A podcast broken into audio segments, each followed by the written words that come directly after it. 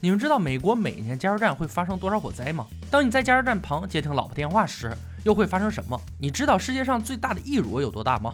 如果有一天你坐飞机，旁边的美女胸部突然爆炸，你又是如何感想？对于这样的流言蜚语，你会选择相信吗？反正我是不信的。但本集的留言终结者将会带大家还原真相，用事实说话。大家好，我是安哥。咱们第一个故事发生在洛杉矶，一个公司主管驾车在高速路上飞驰，因为车子突然没油，便下高速在附近加油站加油。他准备掏出手机给公司拨打电话，可是没想到这时一个巨大火球吞没了他。那么在加油站拨打电话真的会引发爆炸吗？我们的主持人杰米亚当将会用严谨的实验还原这个事情的真假。他们计划首先要建造一个能承受爆炸的实验室，还要控制环境温度、气候，再把汽油以气化的形式输送给实验室内，最后拨打室内电话，看看到底会发生什么。说干就干，杰米选用莱克桑搭建爆炸室，这种塑胶在赛车和喷射机上运用广泛，有着非常强烈的韧性，并且准备在室内设立爆炸点，确保在爆炸时可以减少破坏。毕竟哥俩可不像下一个留言是在医院里实验。但在实验之前，他们还需求证一件事，那就是美国的加油站爆炸似乎全都是女性造成。这听起来有点不可思议。主要因素是他们习惯在加油时在车上进进出出，这可不是拿炸弹，但实际也差不多。身体在来回移动时累积静电，在碰到加油枪和油管时就引发爆炸。但这真的是习惯问题吗？二人为了求证，经过一天的盯梢调查。发现女性经常在加油站中途回到车上，这个现象是男性的六倍。我还是劝美国当地为了老百姓安全，在女性加油时可以没必要下车。求证之后，哥俩也将静电理论设为实验范围。产生静电的仪器是必不可少的，可你们采购衣服的地方确实也让我大开眼界。到了实验当天，消防队已经到场监督，家人穿着哥俩买的性感内裤，静等爆炸。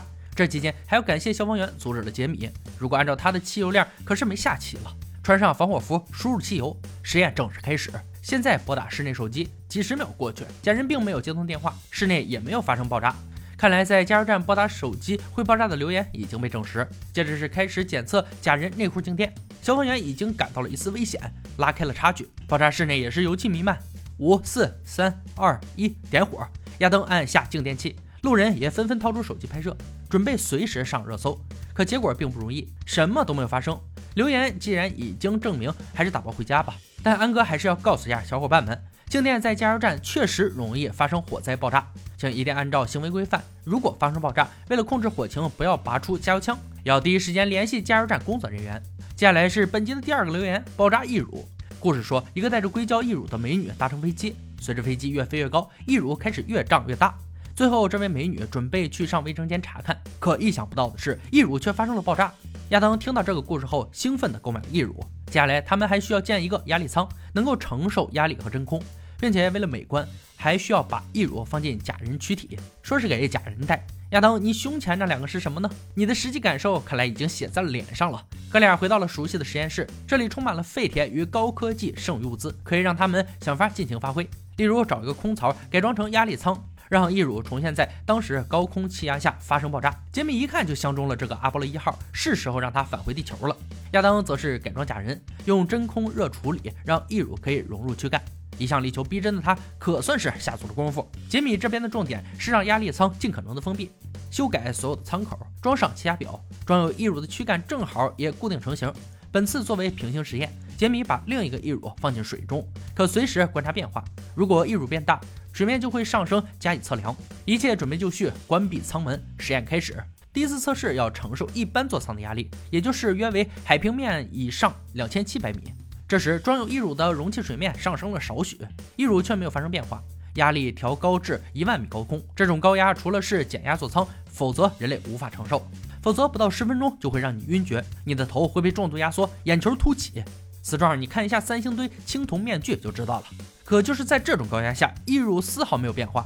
杜克大学医学中心的凡恩博士多年以来一直研究压力对人体的影响，哥俩来就是为了咨询义乳在压力下是否会有危险。按照凡恩博士的多年研究，义乳的总体面积可以扩大三倍，外壳仍不会破裂，只要患者适应义乳就不成任何问题。所以义乳任何压力下不会爆炸，饼干爆炸的几率都比它大。显然这个留言已经被彻底破解。本集最后一个留言是爆炸的光碟，全新的超高速光碟机，运转力可以让光碟的结构无法承受，炸裂成碎片不说，甚至飞出电脑。因此，哥俩要测试出光碟在高速旋转下的各种情况。除了电脑光碟机，还要改造高速旋转工具，让光碟转速超过每分钟三万次。预期此时就会看到光碟损坏。这个实验过于危险，还是选择测试假人吧。他很合适在电脑前受虐，然后测试一下光碟能否穿透皮肤。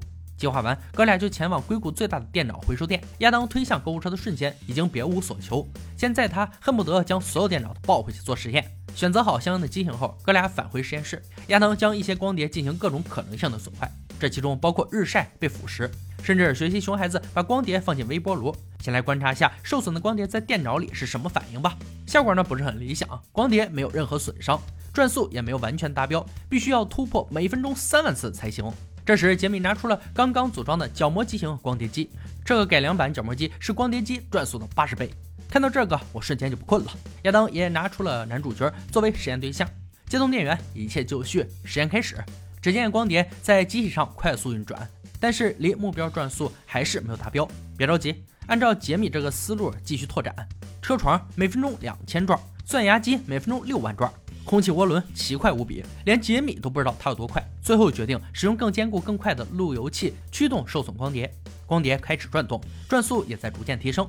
终于，光碟爆裂了。测试的假人死状也是过于凄惨，光碟碎片嵌入肉里两寸深。但为了模拟电脑光碟机，哥俩将光碟装进塑料盒内继续运转。只见转速一路提升，发出的声音也是无比刺耳。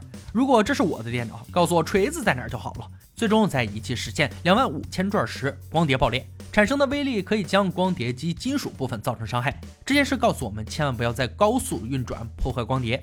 显然，这个留言又被破解了。光碟在高速光碟机下不会发生破裂，更不会飞出电脑，对人体造成伤害。如果发生了的话，那只能证明你太帅了。看了以上三个实验，我们可以确定，在加油站拨打手机不会发生爆炸，一乳在任何压力下也不会发生膨胀爆炸。光碟在光碟机上光速旋转，产生不了破裂，除非不用光碟机，要用特殊仪器达到两万五千转时才有可能破裂。今天的留言挑战到这里就落下帷幕了。小伙伴们，如果有听过有趣且可信的留言，欢迎在评论区留言讨论，欢迎大家关注安哥，我们下期再见。